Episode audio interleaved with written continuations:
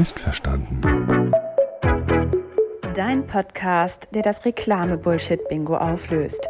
Von und mit Jörn Sieveneck und Isabel Rath.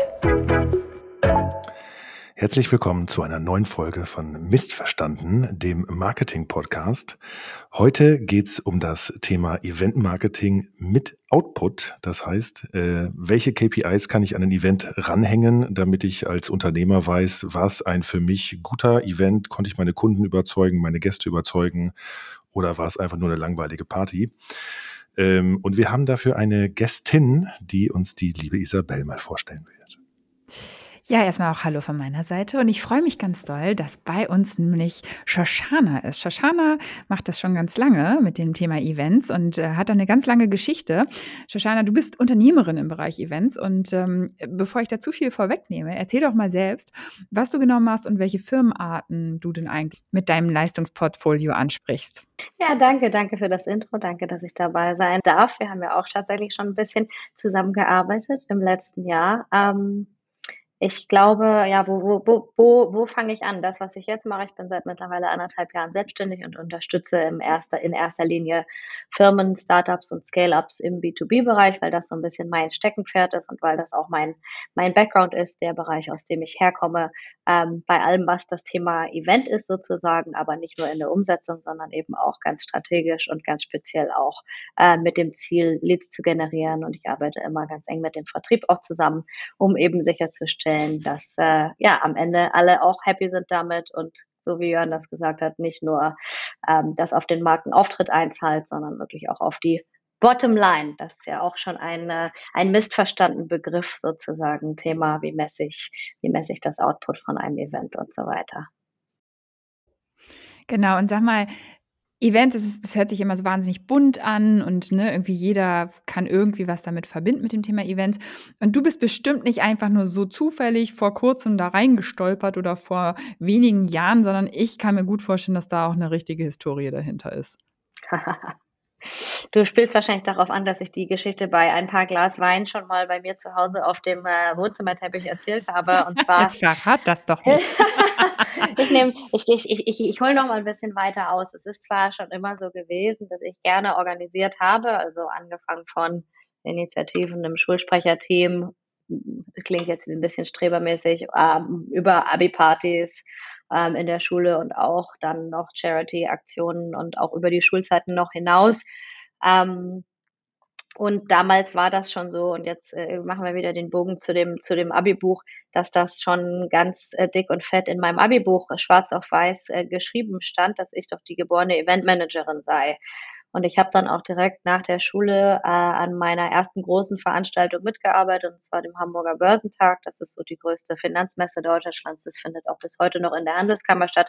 Und dann habe ich aber einfach mal für zehn Jahre das ganze Thema äh, fast fast vergessen, dass das eigentlich so mein Herzensthema ist, wie das dann so ist, rutscht man irgendwie in, in Sachen rein, hat dann noch nicht unbedingt so den Fokus, beziehungsweise ist es ja auch gut, dass man dann Erfahrung sammelt und für alles so offen ist, was gerade so kommt. Und ich glaube, davon habe ich immer sehr profitiert und ich glaube, das hat auch dafür gesorgt, dass ich so ein ganz gutes Rundumverständnis bekommen habe. Ich bin dann nach dem Studium, äh, was ich in Hamburg hatte, nach, nach London gegangen für ein Praktikum ursprünglich in einem Startup und äh, nach drei Wochen haben sie dann gefragt, ob ich da bleiben will und habe dann da die Marketingassistenz dort gemacht. Und wie das in einem Startup manchmal so ist, ist es ein, ein wilder Ride sozusagen und es ist sehr, die Firma ist sehr schnell gewachsen. Ich war da Nummer fünf rein und dann waren wir schnell 150, aber auch relativ schnell wieder runter auf 13, alles innerhalb von zwei Jahren. Aber ich habe da vier verschiedene Positionen gehabt und sehr viel gelernt, was sozusagen das ganze Thema Bootstrapping, wie man sagt, also alles von der Pike auf ähm, zu machen, ähm, gelernt sozusagen, unter anderem auch ganz, äh, was, was, heißt, was heißt banal, aber äh, habe ich auch ein Support-Team gemanagt und viel ähm, dicht am Kunden gearbeitet und dicht an Sales gearbeitet und alles Mögliche. Und dann habe ich irgendwann die Firma gewechselt in ein anderes Startup. Das war damals im, Social, äh, im Bereich so Social Media Marketing. Also das, was heute so ein ähm, nicht ein HubSpot ist, sondern was heute so ein Hootsuite ist oder was in der Salesforce Marketing Cloud drin sind, diese Tools für Social Media Listening und Publishing und so weiter. Ähm, und dann bin ich zu einer anderen Firma gewechselt und die wurden dann irgendwann von Salesforce aufgekauft, relativ, äh, relativ bald. Und ähm, da habe ich gemacht, das, was jetzt mittlerweile kommt, der Begriff in Deutschland so ein bisschen an, aber das heißt Customer Success. Aber es bedeutet eigentlich nichts anderes als ähm, Key Account Management, würde ich sagen, auf Deutsch, oder? Ähm, da auf alle Fälle ist es so gewesen, dass ich einen ganz guten Einblick, glaube ich, bekommen konnte in die, in die Strategien von den verschiedenen Kunden, auf denen ich eben gearbeitet habe und immer gesehen habe, ah, okay, was machen die eigentlich für spannende, für spannende Marketing-Themen und ich immer da ziemlich dicht dran ähm, sein konnte. Und für Salesforce war ich auch nochmal eine Zeit lang in Singapur und dann bin ich zurückgekommen nach Hamburg und da hat eine Freundin mich zu Google geholt, beziehungsweise empfohlen und äh, da war meine Rolle nochmal eine, eine ganze Richtung anders. Also da habe ich für die Dachregion, für die ganzen Agenturen die Kommunikationsmaßnahmen äh, gemanagt und begleitet und überlegt, wie können wir die incentivieren, was können wir machen an Incentivierungsmaßnahmen für die und viel war davon auch, waren davon auch Eventthemen und da habe ich das so ein bisschen wiederentdeckt, dass eigentlich das Eventthema ja das ist, was mir sehr, sehr viel ähm, Spaß macht und äh, ich eigentlich auch immer sehr hands-on gerne gerne arbeite oder, oder auch immer noch arbeite und gearbeitet habe.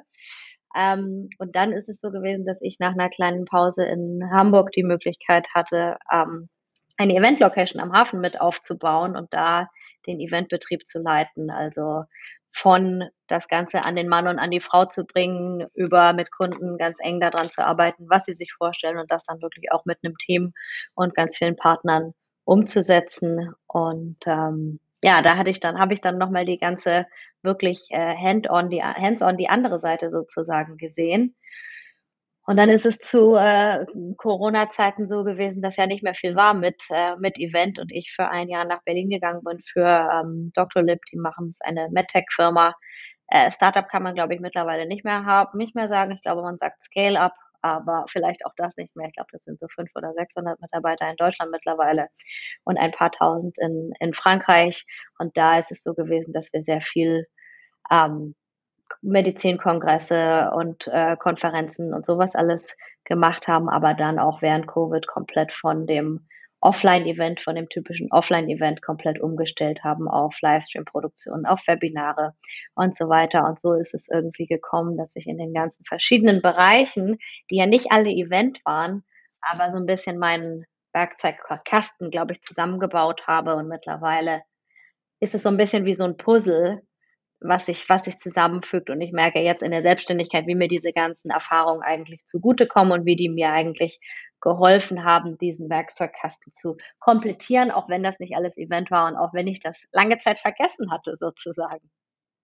Die Eventbranche hat lange Zeit gekrankt. Tut sie das in deinen Augen immer noch? Woran könnte das liegen oder gelegen haben? Also aus meiner Erfahrung weiß ich so Sachen wie große Messen wie CeBIT zum Beispiel, die sind alle vor die Hunde gegangen, in Anführungsstrichen, weil da die Gäste teilweise ausgeblieben sind oder die Unternehmen halt die horrenden Preise nicht mehr zahlen wollten für die Messestände.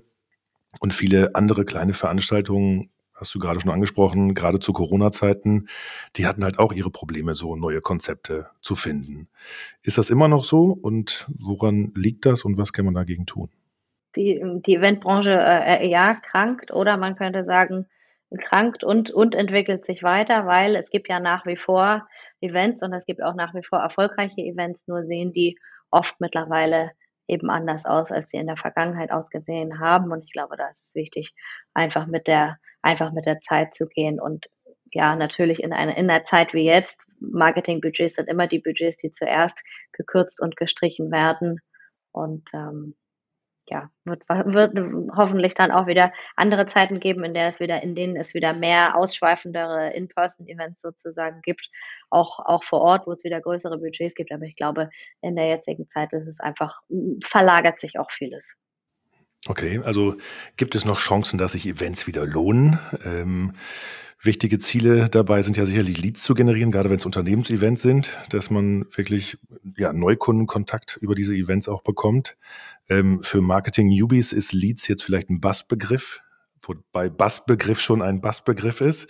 Ähm, was ist damit gemeint und äh, was sind Endkunden oder sind das schon Endkunden, die man auf diesen Events bekommt oder sind das vielleicht auch Multiplikatoren, die man überzeugen kann? Also ein Lead ist ein potenzieller Kunde, der sich ein, für ein Produkt interessiert oder auch für eine Dienstleistung interessiert und zum Beispiel seine Kontaktdaten irgendwo hinterlässt und er möchte weitere Infos erstmal haben oder ein Angebot erhalten.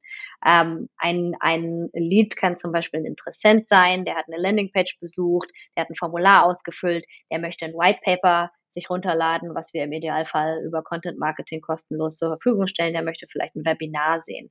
Also das ist noch relativ weit oben in dem Funnel. Und ein Endkunde ist ein Kunde, der bereits ja ein Produkt oder eine Dienstleistung gekauft hat und der ein zahlender Kunde ist, der schon Geld in unsere Kasse spült und der Endkunde ähm, nutzt das, nutzt das und profitiert davon. Und ein, ein Lead wird ja oft, da wird ja oft auf der, auch der Begriff Prospect verwendet. Also kann man auf Deutsch übersetzen in einen Prospective Kunden, einen, einen zukünftigen Kunden einen Kundeneinwärter, ein Prospect. Mit dem Begriff wird auf jeden Fall viel um sich geworfen, weil er ja noch nicht zu einem zahlenden Kunden geworden ist. Und der Zweck von Marketing und Vertrieb, um das ganz platt zu sagen, ist es ja, Leads in zahlende Kunden zu verwandeln, indem sie Marketing und Vertrieb ihnen Informationen füttern und ihnen Angebote zur Verfügung stellen und eine Beziehung aufbauen, die letztendlich äh, hoffentlich zu dem Abschluss führt oder zu einem neuen, zu einem neuen Verkauf führt. Und ähm, weil wir jetzt gesagt haben, dieser, dieser Funnel, das ist so ganz klassisch, so wie man das im Marketing irgendwie in der,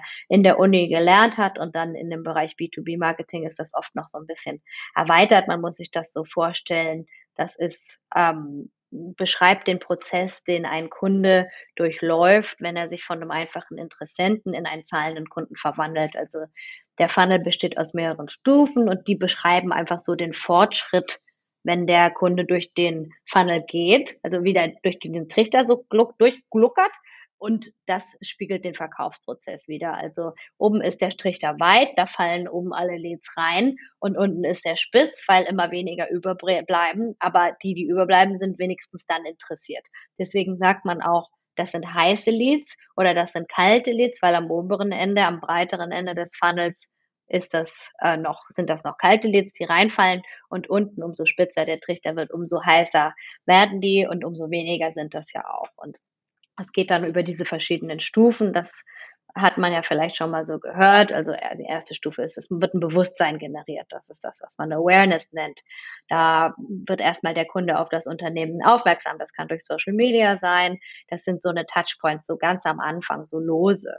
Und dann geht das mehr in die Interessensphase rein. Und da zeigt der potenzielle Kunde schon so ein erstes Interesse. Also nicht im Sinne von, er sagt, ich habe Interesse, sondern im Sinne von, er informiert sich, er informiert sich näher. Das ist dann so ein nächster Touchpoint, also so ein nächster Berührungspunkt mit der Marke.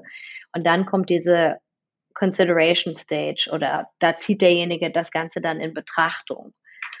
Und es geht dann weiter und die Absicht verfestigt sich sozusagen immer weiter in diesen, in diesen verschiedenen Stages. Dann gibt es eine erste Kaufabsicht, die der Kunde vielleicht signalisiert, äh, indem er sagt, klickt einen Button auf der Webseite und sagt, ich möchte bitte ein Demo, ich möchte eine Produktpräsentation oder ich möchte einen Call und dann geht das weiter in so eine Phase von, der Kunde evaluiert das Ganze und guckt sich vielleicht Preisvorschläge an, auch von Mitbewerbern und verurteilt, äh, verurteilt das, beurteilt, beurteilt das im Vergleich und entspricht das meinen Erwartungen oder nicht. Und dann geht das rein in wirklich Verhandlungen und diese, diese Purchase oder Kauf, Kaufphase. Ich kann das auf Deutsch gar nicht mehr so gut. Das ist sowieso so viel Denglisch mittlerweile.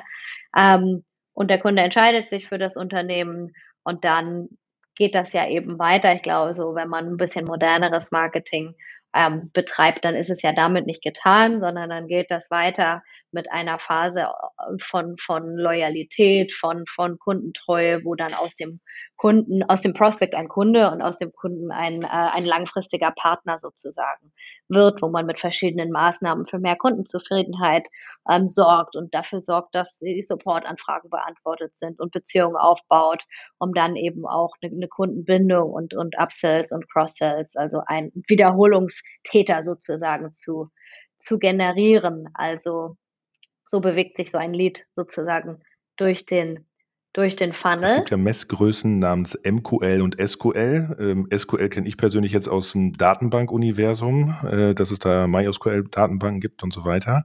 Was heißen diese Begriffe denn und wofür stehen die und wie wichtig sind die eigentlich? Mhm. Also ein MQL ist ein Marketing Qualified Lead. Das ist ein Lead, der auf uns aufmerksam geworden ist, auf uns, unsere Dienstleistung, unser Produkt ähm, im Rahmen von einer von einer Marketingmaßnahme. Das ist eher ein noch ein leichterer Touchpoint sozusagen. Also der hat vielleicht mal von uns gehört, der ist aber noch nicht so warm. Also wenn wir zu dem Bild von dem Trichter und von dem heiß und kalt zurückgehen, dann ist das ein Lead, der eigentlich noch nicht fertig so warm genug ist, dass unser Sales-Team den direkt antelefonieren kann und direkt sagen kann, so hier, los geht's, sondern das ist ein Lied, der noch weiter genurtured, also gefüttert und gepflegt werden muss, bevor er eigentlich angegangen werden kann.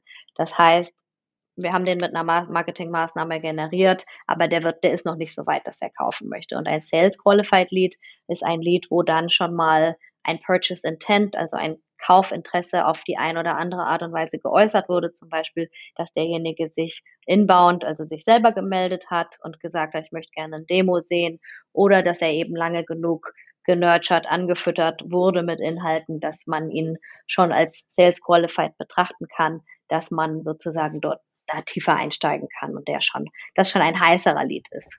Okay, und lass uns mal kreativ werden. Ne? Wir reden jetzt die ganze Zeit davon, dass irgendwelche Menschen irgendwie angezogen werden zum Unternehmen über ein Event. Das nennen wir dann Lead-Generierung. Und die Frage ist aber, ja, aber wie denn jetzt? Also wenn ich da jetzt einen Messestand habe, das reicht ja noch nicht aus. Also ich meine, ne, dann ist der da, klar, das kann natürlich irgendwie ganz visuell ansprechend sein.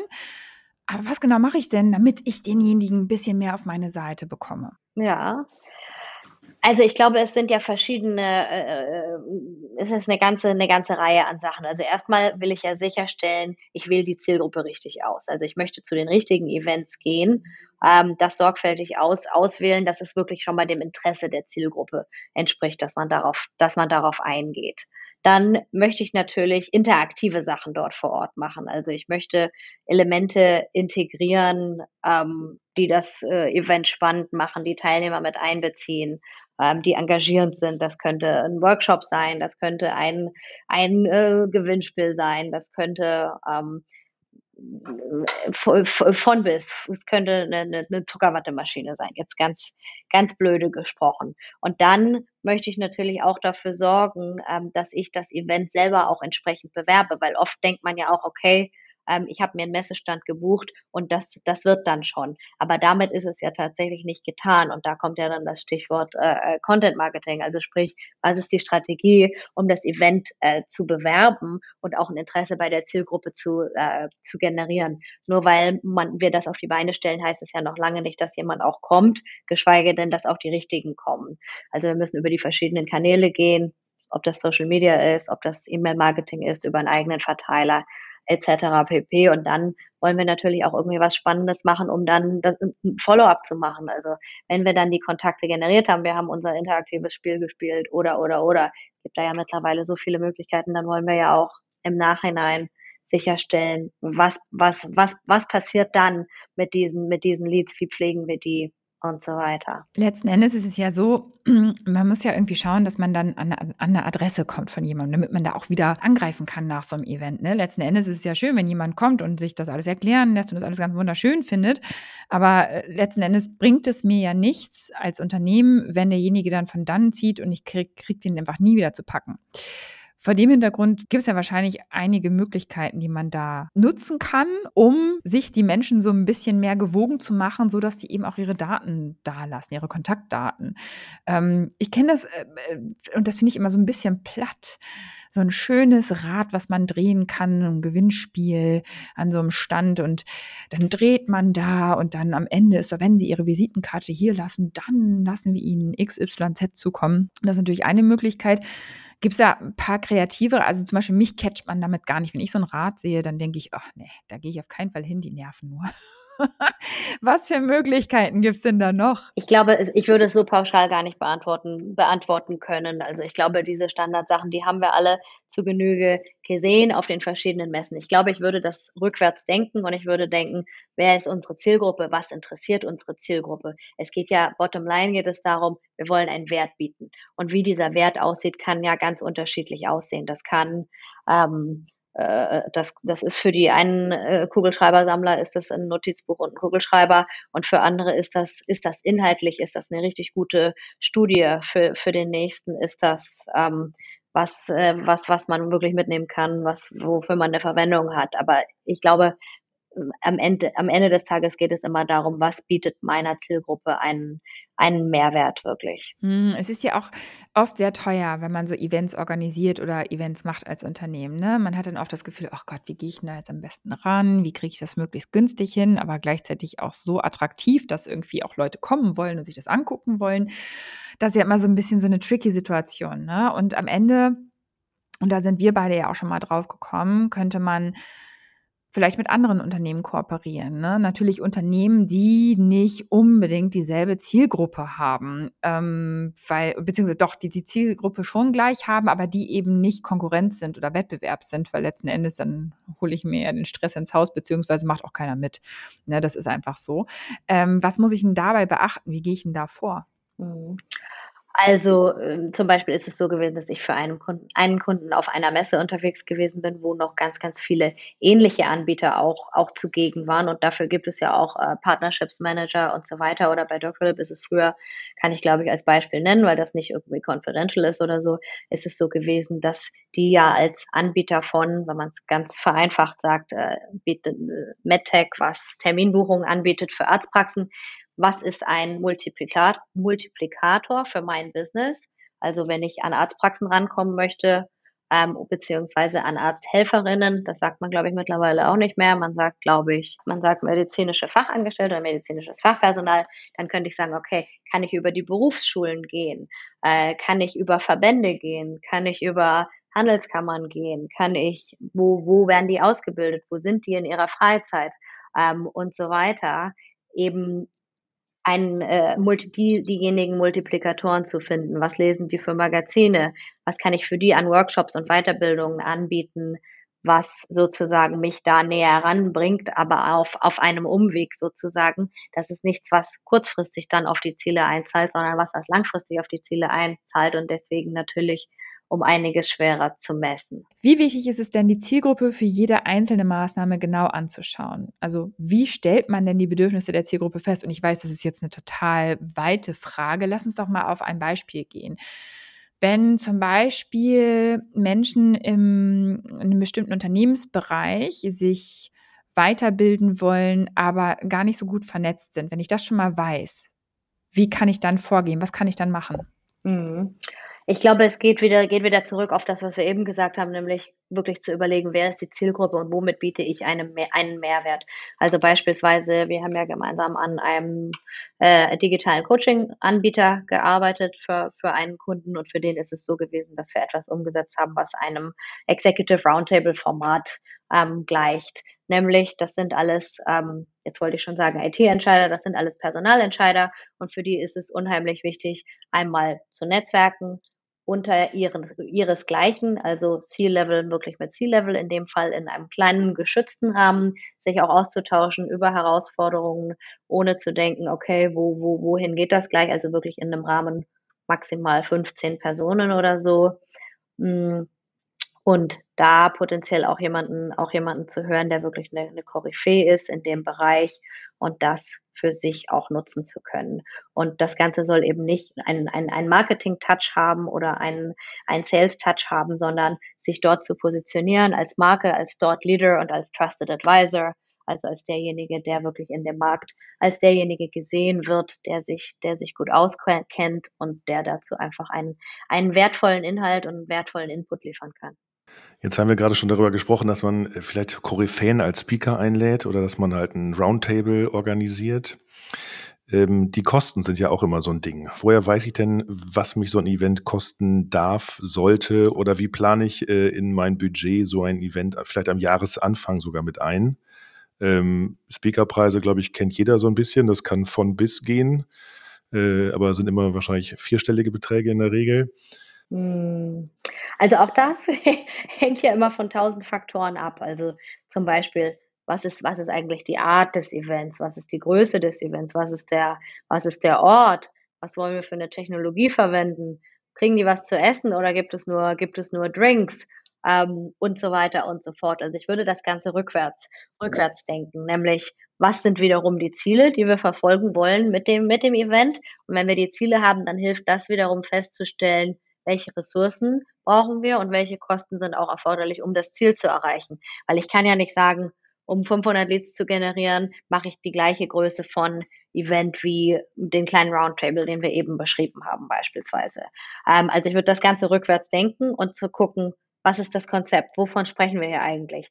Was, wo machen wir es? Brauchen wir eine Location, die wir bezahlen müssen? Machen wir es einfach bei uns im Büro? Was ist mit dem Programm? Du hast das Thema externe Speaker erwähnt. Haben wir jemanden in unserem Netzwerk zum Beispiel? Ich, wenn ich für ein Startup, Startup arbeite, gibt es da Investoren oder, oder die Gründer oder so, von denen das auch schon sehr interessant ist, viel, viel zu lernen? Oder müssen wir einem Speaker eine Gage bezahlen? Brauchen wir ein Catering oder machen wir abends was, wo es nur, wo es nur Getränke gibt? Was sind die Technologieanforderungen? Streamen wir das Ganze oder ist es einfach nur ein On-Site-Event?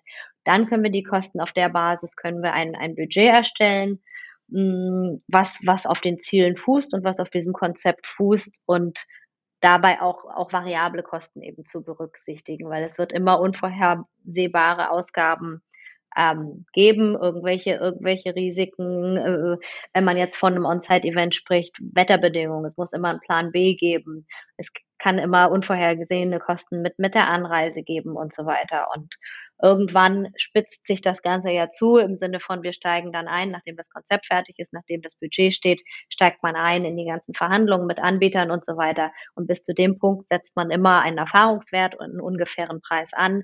Und wenn man dann anfängt zu verhandeln mit dem, mit dem Caterer, mit dem Technologieanbieter und so weiter, um die besten Preise zu bekommen, dann sozusagen verfestigt sich dieses Budget und dann würde ich immer einen Puffer aufschlagen, eine bestimmte Prozentzahl für un unerwartete Kosten eben.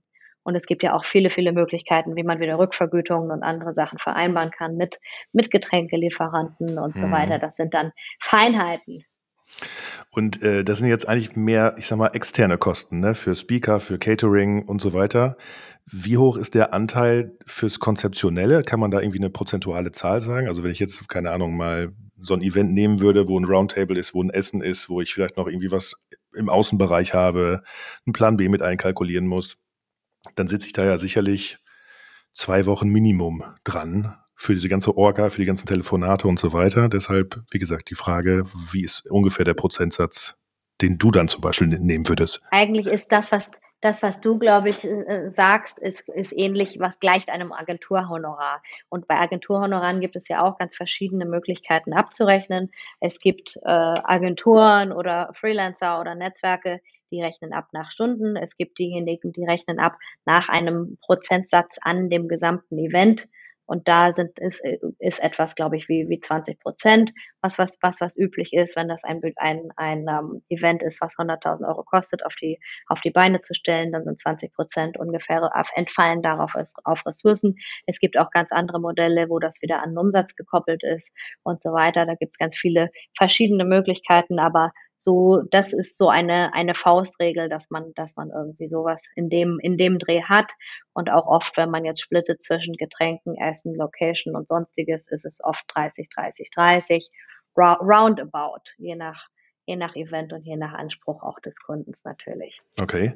Und äh, wo grenzt du deine Arbeit ab zu anderen Gewerken? Also gibt es noch andere, ich sag mal, Menschen, die du mit reinnimmst, abseits des Caterers oder des, weiß nicht, zum Beispiel gibt es noch einen man braucht noch Licht zwischendurch, man braucht einen Tonmann sehr oft. Ähm, sind das auch Dinge, die du dann abbildest in deinem Netzwerk direkt oder holst du dann auch wieder externe dazu? Ja, das ist, ist eine sehr gute Frage. Ist tatsächlich, ist tatsächlich so, dass ja bei einem Event ganz, ganz viele Gewerke mit reinspielen. Ich habe zum Teil ähm, Veranstaltungen koordiniert, wo bis zu 15 Gewerke mit reinspielen, Sachen, die irgendwie 24 Stunden rund um die Uhr laufen, über, über drei Tage. Ähm, und äh, da spielen ganz, ganz viele Gewerke eine Rolle. Und ich glaube, das ist auch so ein bisschen, weil du ja die Frage eingeleitet hast, mit wie grenzt du deine eigene Arbeit ab? Und da würde ich unterscheiden, meine Arbeit, beziehungsweise allgemein würde ich unterscheiden zwischen einem klassischen Event-Koordinator sozusagen, was glaube ich oft mittlerweile auch ein, ein heißt oft auch ein, ein Event-Manager, aber ich glaube, als Kunde muss man da nochmal extra die Augen aufsperren, was ist jemand, der wirklich ein Event nur koordiniert und was ist ein Event-Marketer oder ein Field-Marketer. Ich betrachte mich eher als letzteres, also als Field-Marketer oder als, als Event-Marketer mit Fokus wirklich auf dem, auf dem B2B-Bereich. Ähm, das bedeutet unter anderem, dass ich den Sales-Prozess ganz gut verstehe, auch dass ich die, den, den, den Outcome von den Events mit optimiere, also dass mein Fokus wirklich nicht nur auf der Organisation und auf der Durchführung liegt, wie das oft, glaube ich, der Fall ist. Ähm, es ist gar nicht wertend, gut, gut, gut oder schlecht. Meistens arbeiten ja beide Gewerke mit, miteinander, Hand in Hand. Oder wenn ich ein Team habe, dann sind ja auch einige Teammitglieder eher operativ sehr, sehr tief drin, was ja sehr, sehr wichtig ist, weil es ja extrem viele Feinheiten gibt, die es zu beachten gibt.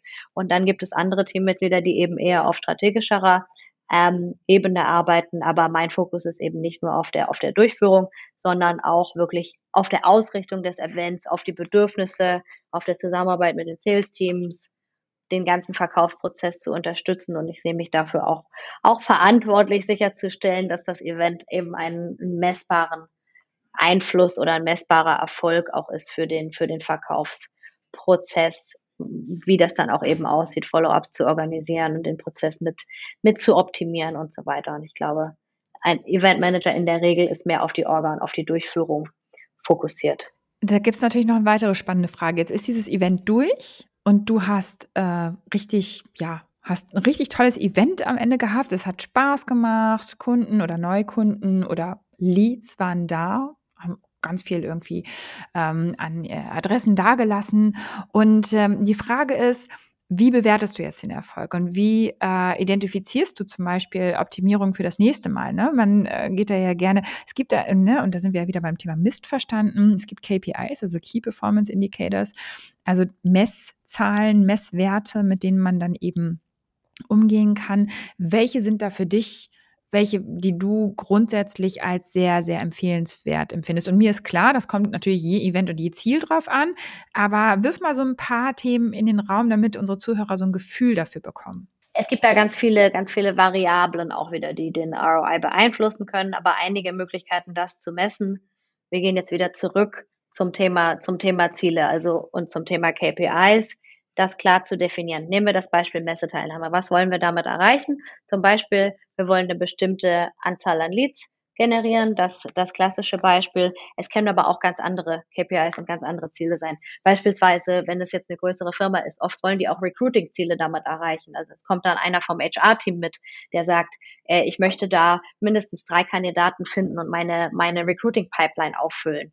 Ähm, das sind dann solche, so Art von Zielen, die man jetzt im ersten Augenblick gar nicht so auf dem, auf dem Schirm hat, die aber auch oft vorkommen. Und dann gibt es natürlich Sachen, die sind weniger messbar, so wie Brand Awareness. Ähm, und, und das ist natürlich was, was nicht ganz so gut messbar ist, aber ich würde in erster Linie die Ziele bestimmen und um den ROI zu messen, müssen wir dann natürlich auch die Kosten verfolgen, also im Auge behalten, was ist damit alles verbunden. Das ist ja zum einen die, die Kosten für den Stand, Reise, Unterbringung, diese offensichtlichen Sachen. Aber was ganz oft auch dabei vergessen wird, ist, was ist mit Personal- und Gehaltskosten? Also so wie du gefragt hast, Thema Agenturhonorar. Oft werden ja Sachen aber auch in-house ange, äh, umgesetzt. Wie, wie rechnet man das denn mit ein? Ist da ein ganzer Praktikant Vollzeit drauf gewesen, zusammen mit einem aus dem Marketing-Team oder aus dem Produktteam oder aus dem Sales-Team gibt es ja auch oft. Und wie bringen wir das denn mit ein als Kosten? Das wird ganz oft nicht, nicht gemacht. Und dann tracken wir eben, was, was sind die KPIs, erfassen das im Idealfall auch in irgendeinem CRM-System und in dem Beispiel von den Leads, zum Beispiel bei dem Messestand, was, was wird dann de facto aus denen? Konvertieren die? Also sprich, wird daraus ein Geschäftsabschluss ähm, oder, oder nicht? Und dann gibt es ja auch weichere Kriterien. Also wie bewerten wir das Event? Ähm, wie ist das Engagement mit den potenziellen Kunden während der Messe? Ähm, haben wir das Gefühl, dass das was gebracht hat. Wie viele Besucher waren am Stand, ist ja auch ein, ein KPI. Wie viele Gespräche, was jetzt noch auch nicht unbedingt immer ein Lied sein muss. Ähm, und wie relevant sind die auch, entspricht das unserer Zielgruppe. Und dann bleibt uns noch Kosten und die Zielsetzung zu vergleichen irgendwann und, und das entweder zu benchmarken. Im Idealfall habe ich ja selber schon Erfahrung, eigene Erfahrungswerte, aber oft haben wir eben auch keine eigenen Erfahrungswerte. Also als wir zusammengearbeitet haben, zum Beispiel an, einem neuen Konzept, gab es eben keine Erfahrungswerte. Da kann man natürlich dann gucken, vergleicht man mit Branchendurchschnittswerten oder vergleicht man mit den Ergebnissen anderer Unternehmen. Aber über die Jahre und über die Zeit mit mehr Erfahrung will man sich natürlich eigene Kennzahlen aufbauen, gegen die man sich dann verbessern kann und auf dessen ba deren Basis man dann auch zukünftige Entscheidungen sozusagen treffen kann. Das ist ganz ähnlich wie im Social Media Management. Ne? Jedes neue Unternehmen in jeder verschiedenen Branche, da muss man sich das erstmal neu angucken. Man setzt erstmal überhaupt ein, ein KPI-Set auf und dann schaut man erstmal, was trudelt da eigentlich an Zahlen ein und dann kann man sich stetig verbessern und optimieren. Ähm, apropos Social Media, sag mal, findest du dann auch so Zahlen wichtig? Also du sagst, sagtest ja vorhin, dass man zum Beispiel auf Social Media solche Events ankündigen kann.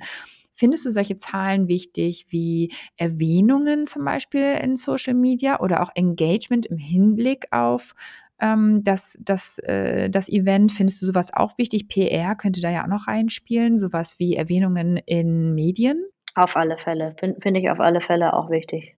Ich glaube, es ist noch, vor einigen Jahren ist es, glaube ich, noch, ist, glaube ich, noch mehr Fokus darauf gewesen.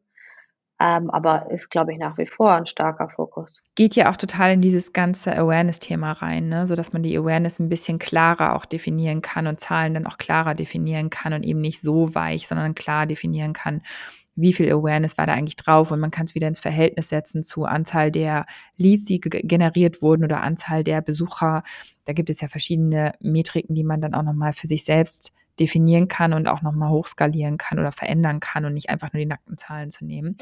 Ähm, sag mal, also wir reden die ganze Zeit über, äh, also ne, man merkt ja, du bist wirklich sehr versiert in dem Thema. Hm, das konnten wir ja auch in unserer Zusammenarbeit gut feststellen, dass wir dann ganz tolle Ergänzung auch füreinander waren. Ich weiß ja, was ich so für Fauxpas in meinem Leben gemacht habe im Bereich Kommunikation. Shoshi, jetzt die Hosen runter. Deine Fauxpas im Bereich Eventmanagement. Was war ein Knaller? Oha, oha.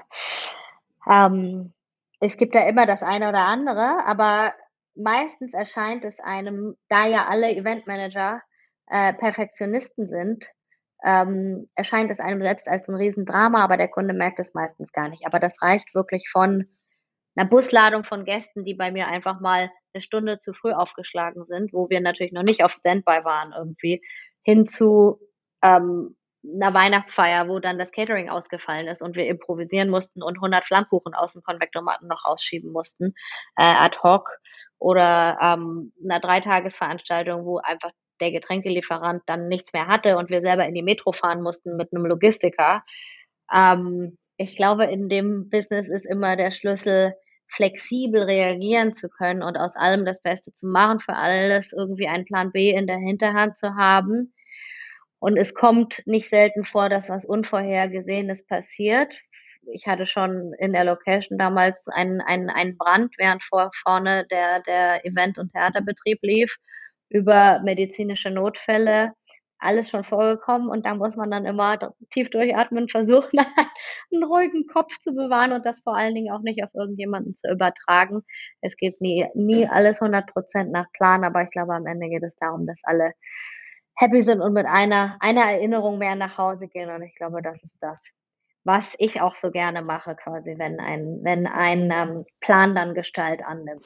Sag mal, hast du in deinem Leben, also du hast ja auch mit anderen Eventlern sicherlich zu tun gehabt, gab es irgendeinen Ratschlag, den du schon einfach seit sehr langer Zeit beherzigst, weil das einfach am Anfang vielleicht deiner Karriere etwas war, was dir total geholfen hat?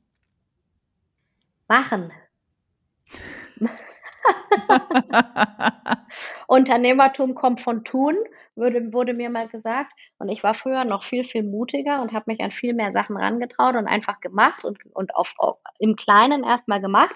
Aber es hat immer funktioniert. Aber ich habe das Gefühl, umso älter man wird und umso mehr man gemacht hat, umso äh, mehr Risiko sieht man und umso leichter lässt man sich auch wieder von Sachen und Ideen abbringen. Und ich glaube, als ich in die Selbstständigkeit gestartet bin, an dieser, an dieser Stelle einen, einen herzlichen Gruß an äh, Klaas und Team ähm, hat zum Beispiel, Klaas hat auch zu mir gesagt, damals mein, mein, mein erster Kunde, als ich in die Selbstständigkeit gestartet bin, gib, Shoshana, gib dir erstmal einfach mal zwei Jahre und probier mal aus. Und du wirst sicherlich, du wirst sicherlich gut zurechtkommen, aber der, der Ratschlag, den ich glaube ich geben würde, ist, der Mut, der kommt dann mit jedem Schritt, den man in die Richtung geht, kommt das nach und nach.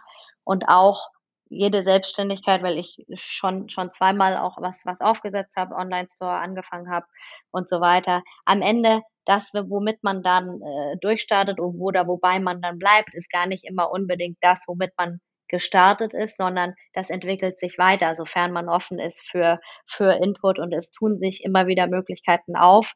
Und ähm, ja, der, der, der Mut kommt mit jedem Schritt, den man geht und man wird immer ein bisschen gelassener, aber ich bin am, jetzt auch wieder in so einer, in so einer Phase, wo ähm, ein bisschen weniger passiert als, als normalerweise, aber jetzt ist so das erste Mal, wo ich ein kleines bisschen mehr, mehr gelassener bin sozusagen, weil ich, weil ich weiß, dass auch wieder viele spannende Sachen dann kommen werden und ich auch trotzdem an vielen spannenden Sachen dran bin und einfach, ja, machen. Das sind sehr schöne Schlussworte. Ich glaube, ähm, ja, machen und äh, auch akzeptieren, dass mal Dinge schieflaufen können, wie bei deinen Events, wo dann das Essen fehlte, äh, dass es kein Weltuntergang ist. Das ist auch immer, glaube ich, ein guter Tipp für alle da draußen. In diesem Sinne, vielen Dank, dass ihr zugehört habt. Vielen Dank, dass du Gast in unserem Podcast warst. Ähm, wo kann man dich online finden Danke oder auch. Danke auch, danke auch. Tatsächlich ist meine äh, Webseite gerade im äh, Relaunch sozusagen, aber ihr findet mich ganz normal unter, unter LinkedIn. Ich weiß nicht, ihr habt bestimmt Shownotes, wo man das einblenden kann. Ich glaube, ich bin einfach linkedin.de slash Shoshana. Das werden wir auf jeden Fall verlinken. Ja, dann vielen Dank. Und vielen Dank, dass ich Mal. dabei sein durfte. Ja, danke dir. Sehr bis schön. Bis zum nächsten Mal. Hat mich gefreut. Uns auch. Tschüss. Tschüss. Tschüss. Danke euch.